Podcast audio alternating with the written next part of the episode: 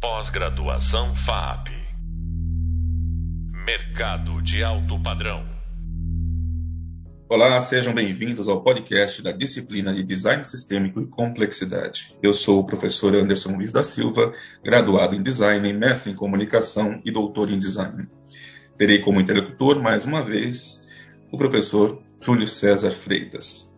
Professor Júlio é mestre em Comunicação e Artes pela USP, especialista em Engenharia de Produto pela Universidade de São Judas Tadeu, bacharel em Desenho Industrial pela FAAP, professor em diversos cursos e instituições de ensino superior ao longo de sua carreira, diretor executivo da Fluxus Process Design e na Edux Escola de Design e Processos. Seja bem-vindo mais uma vez, professor Júlio. Muito obrigado, Anderson. Oi, gente, tudo bom? Muito bem. O nosso tema hoje, né, a gente entra aqui na, na nossa etapa final, né, nesses dois últimos podcasts, é, para falar sobre complexidade e o design circular, em específico, o design do berço ao túmulo. É, então, abro aqui para uma fala inicial do professor Júlio, depois eu venho com algumas considerações. Bem, é, esse é um tema particularmente é, interessante, porque ele é produto, inclusive, né, da, da minha geração, e acho que uma ou duas gerações anteriores de designers no Brasil. Né? É, a gente, é, desde de, de, da Revolução Industrial né, para adiante, a, a, proposta foi é, converter matéria-prima em produto acabado e todas as outras áreas né, da economia industrial trabalhando para que esses produtos acabados chegassem nas mãos das pessoas. Né? E aí várias, é, vários momentos importantes aconteceram dentro não só né, do percurso dessa economia industrial, mas também do universo do design, da arte, da arquitetura. Eu gostaria de pontuar aqui é, a escola de Ulm, é, de um lado, né, que formou designers importantes, né, entre eles famosíssimos brasileiros, né, é, é, que influenciaram a nossa formação posterior, é, e a, também as iniciativas da própria Bauhaus, né, que tinha lá uma missão muito clara, que era reconstruir a estima e, de uma nação e a autoestima dos indivíduos dessa nação, e fizeram uso né, do design também como uma importante ferramenta para isso. Né? Bem, nesse contexto todo, o que a gente fazia é, era a, a partir né, de todas as premissas do que se classifica como metodologia de design, é, gerar produtos. Então, a ideia era assim: você tinha lá abundância de aço é, nos Estados Unidos, a partir de uma riqueza né, que, que a gente presenciou naquela época, não só né, de minério, disponibilidade de minério de ferro, mas também da indústria transformadora né, siderúrgica. Então vamos fazer carro gigantesco, né, com chapas extremamente espessas de aço, porque tem é, é, a disponibilidade da matéria-prima com uma elevadíssima né, abundância. É, e a gente não se preocupava muito com o que fazer com isso depois, né? E olha, a gente em todas as áreas, em todos os é, é, modais onde o design é, na época podia é, se manifestar e predominantemente em dois deles, né, o design de produto e o design gráfico.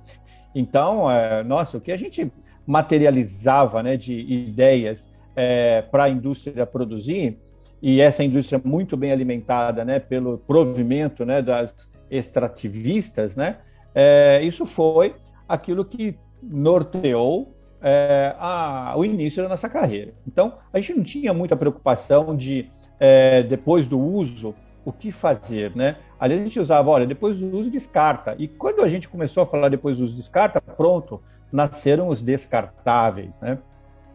Só que o descartável é o descartável de mim, mas eu reposiciono isso né, no meio, na natureza. E a gente estava muito preocupado com isso, não. Então, é exatamente essa postura né, é, que nós, designers é, daquela formação, e uma ou duas gerações anteriores, é, assumimos, tanto na formação como também na prática, que acabou gerando aqui no mundo como um todo, né, e particularmente aqui no Brasil, eventos importantíssimos para alteração desse vetor de crescimento, como a Eco 92, por exemplo. Mas a ideia aqui é a gente falar do design do berço ao túmulo, né? ou seja, existe uma preocupação do nascimento e não existia a preocupação da destinação é, após a utilização primária daquilo que foi por nós proposto no mundo e que nasceu como um produto é, a partir de uma indústria extrativista e de uma indústria de transformação com matéria-prima abundante. Anderson. Muito bem. É, eu chamo a esse período né, de um período de projeto do obsoleto. Né? Não à toa, né, a primeira metade do século XX, as indústrias né, como um todo é, é, desempenharam e gastaram é, puntuosas é, fortunas para poder projetar a obsolescência. Né? Nós tínhamos um, um período, talvez, inicial, né, que poderia ser o produto perpétuo, aquele que não, que não estraga, né? e naturalmente que é, essas mudanças né, de fases, elas não são precisas, né? não foi exatamente num, num dia específico que isso mudou. Alguns anos né, se passam. É, eu, por exemplo, tenho uma geladeira né, que foi fabricada nos anos 50 é, e até hoje ela funciona, ela gela, né, sem nenhuma manutenção, né, tá lá com alguns pontos de ferrugem que são naturais, né, mas ela tem essa característica ainda né, do, do perpétuo.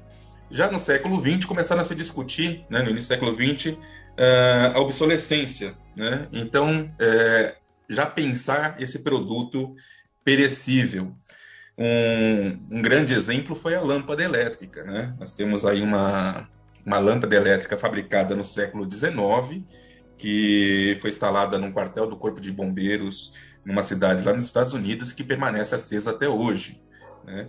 E teve um. Existe um filme disponível para vocês ouvintes lá no YouTube, né, que chama é, A Lâmpada Elétrica, né, o, o, o, paradigma da lâmpada elétrica, alguma coisa assim. Mas é muito fácil achar. licença programada, lâmpada elétrica, chega nele.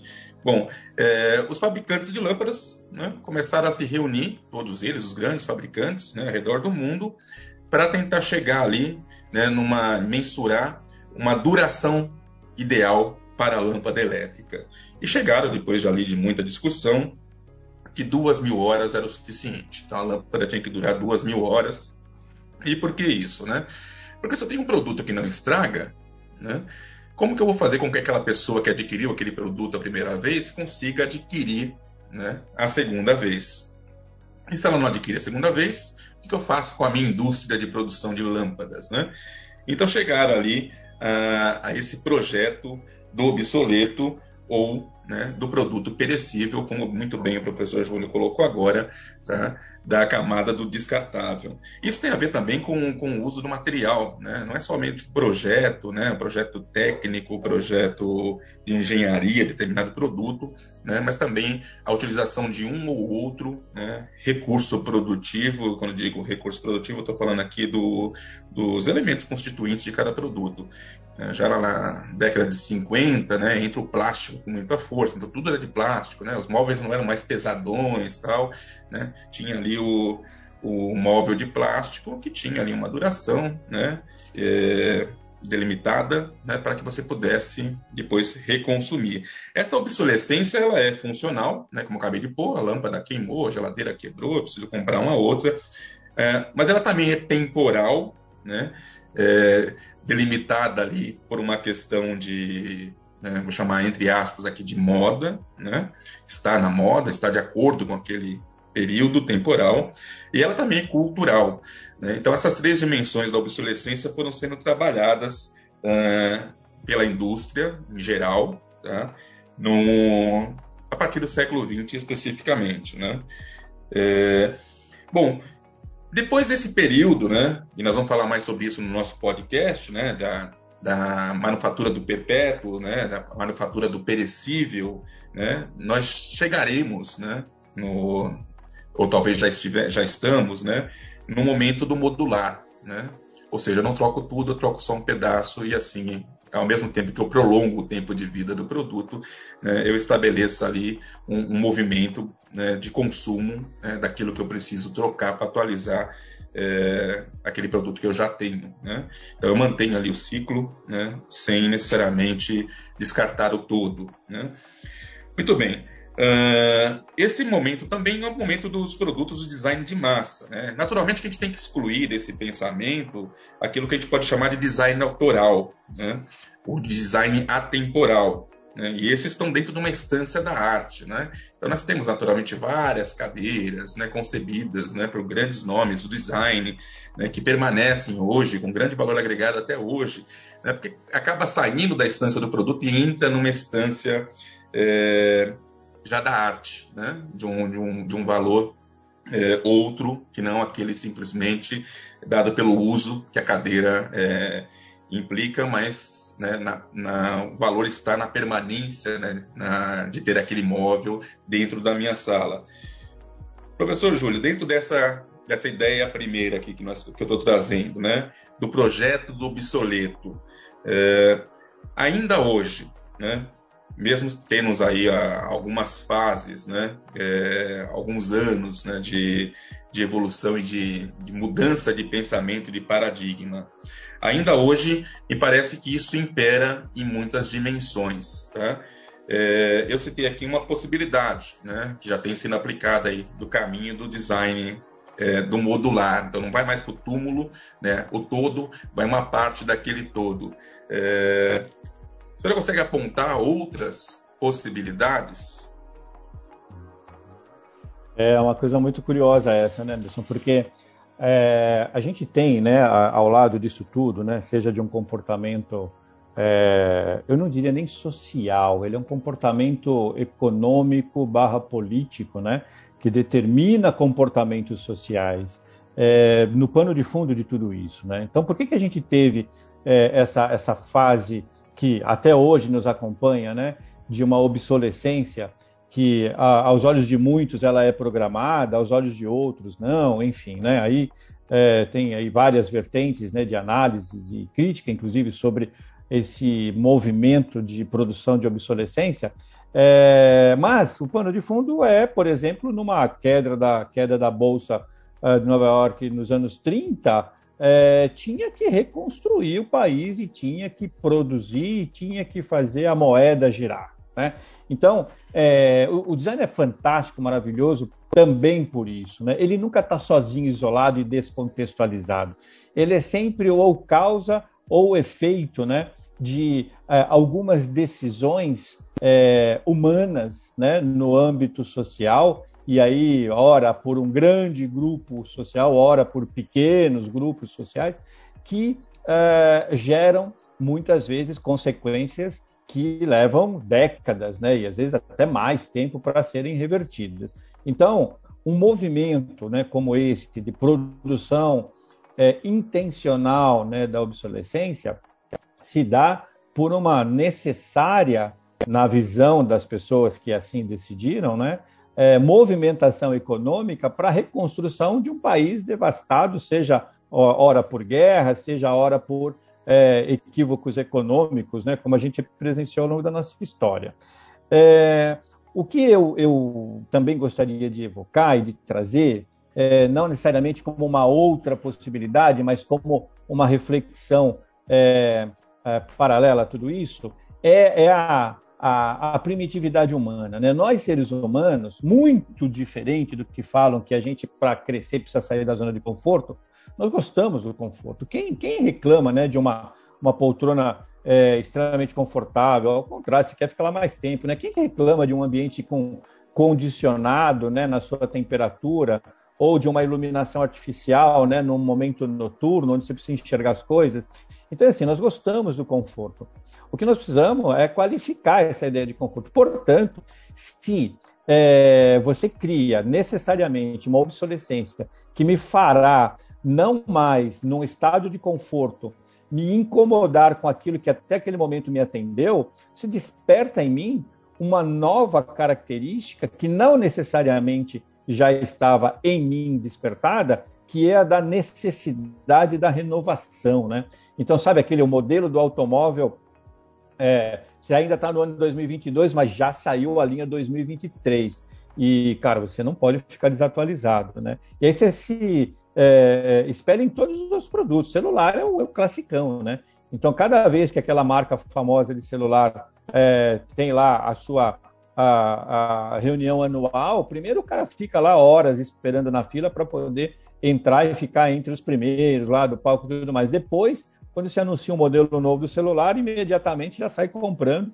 E o modelo anterior tem todas as condições de continuar atendendo e mantendo aquele nível de conforto já vivenciado e experienciado até ali. Então, eu, eu entenderia, é, traria, né, Anderson, é, também para complementar esse, é, esse novo vetor ou essa outra possibilidade de olhar sobre a obsolescência, que é uma necessária né, é, abordagem sobre o estado primitivo, natural, humano, de se é, dar bem com a ideia de conforto. E a ideia de conforto é igual à permanência, né? E não é igual à efemeridade. Se você se é, localiza num determinado conjunto de recursos que te atendam plenamente segundo as suas expectativas, só mesmo se as suas expectativas mudarem é que aquele conjunto de elementos precisam mudar. Mas se as suas expectativas se mantêm, não tem sentido aquele conjunto de elementos e de recursos acabarem, quebrarem ou findarem para que você necessariamente e forçadamente é, se é, renda não é, ao novo modelo ou ao novo é, modo de fazer aquilo que você com o modelo anterior fazia tão bem. Né? É, enfim, o exemplo que você trouxe da geladeira, ele cabe muito bem, né? É, qual é a função da geladeira, né? É estender um pouco a, a, o estado saudável dos alimentos que, na sua natureza, são perecíveis. É esse o objetivo. Mas não, eu preciso ter aquela que tem um monitor na tela, porque eu vou poder acionar o, o, o meu WhatsApp na porta da geladeira. Então, eu, eu tenho aqui ao mesmo tempo que sou profissional de uma área que milita em torno da inovação, eu tenho aqui a minha abordagem crítica sobre o que de fato precisamos inovar. Né? Muito bacana que você falou aí da questão de sair da zona de conforto, né? Gostamos de estar no conforto. Eu sempre utilizo uma outra abordagem, né? Eu sempre sou contra a, esse termo, né? Sair da zona de conforto. A palavra conforto, né? Ela voltando na sua etimologia, né, ela remete a com força, né? Então, é, é, o espaço que eu tenho, né, força, né? Me sinto bem, naturalmente, que a força ela vem de tudo aquilo que me faz bem, né? Então, eu gosto de utilizar, ampliar a zona de conforto. É, eu acho que cabe a todos os designers sempre esse pensamento, né? Não de sair da sua zona de conforto, é, mas ampliar a sua zona de conforto, a sua zona de com força. Bom, é, Tais aspectos né, desse projeto do obsoleto que nós vivenciamos aí ao longo de, de bom tempo da nossa história, da nossa vida, tá, acabaram por desenhar ali o século XX e também né, o século XXI. E é curioso como questões né, que são concernentes, que vêm dessa área né, do, da obsolescência, passam a permear né, o nosso dia a dia. Então, nós nomeamos né, essa obsolescência por modelo de negócio. Né? E dentro dessa instância, estabelecemos né, aquilo que a gente chama de ciclo de vida do produto. Então, quando a gente vai conceber ali né, um produto, nós pensamos no seu ciclo de vida, né, o seu amadurecimento, o seu estabelecimento, depois a sua queda, né, onde outro produto precisa vir é, e manter essa roda girando. É, isso passa a ser uma estratégia né, do, do fazer é, design, do fazer comércio, do fazer produto, é, naturalmente que expande, né, sai da mão até do designer, mas não só, né, e vai para outras instâncias dentro do que a gente chama de mercado corporativo. É, outro tema que aparece muito, né, e isso é muito corriqueiro quando a gente vai pensar em instituir uma empresa, né, depreciação, né, é, tudo aquilo que a gente tem, né, que a gente conquistou, que a gente construiu, aquilo tem um tempo de vida, né? Então a gente vai calcular a sua depreciação ao longo do tempo para poder pensar em sua substituição no momento oportuno. É, mas é sempre importante, né, pensar é, e pensando nesse nesse paradigma do né, do berço ao túmulo, né, o impacto que isso gera. Né? Naturalmente, que o impacto imediato somos em nós mesmos, né? aqueles que estamos consumindo, né, esgotando esses produtos todos em função é, do estabelecimento da nossa zona de conforto. É, mas existe um impacto outro, né, que, que, atinge o outro indivíduo, e normalmente o outro indivíduo é que não está tão perto, né, Então, repensar esses modos é, de produção, né, me parece que sejam essenciais. Né? Nós temos é, países espalhados pelo mundo, onde vivem milhões de pessoas que se tornaram é, lixeiras. Né? Então, espaços para descarte daquilo que é consumido né, em países mais desenvolvidos. Então, acho que é fundamental é, para o designer contemporâneo tá, um pensamento que é, rompa né, com esse processo e que pense em soluções é, mais eficientes é, dentro do, de um mundo onde que é o único que nós temos, né, onde aquela boa expressão, né, não podemos jogar fora porque não há fora. É, então passa a ser quase que a égide do trabalho de todo profissional de criação. Né, isso cabe em todos os campos. O pensamento que o design do berço ao túmulo não mais se sustenta. É, professor Júlio, o nosso tempo está se encerrando, então nem volto né, a fala para você, mas a gente continuaremos com esse assunto, falando sobre o design do berço ao berço no nosso próximo podcast. Agradeço muito a presença, tá? e hoje entendemos um pouquinho mais da complexidade né, do design circular e do design, na sua primeira instância, do berço ao túmulo. Até lá. Pós-graduação FAP. Mercado de alto padrão.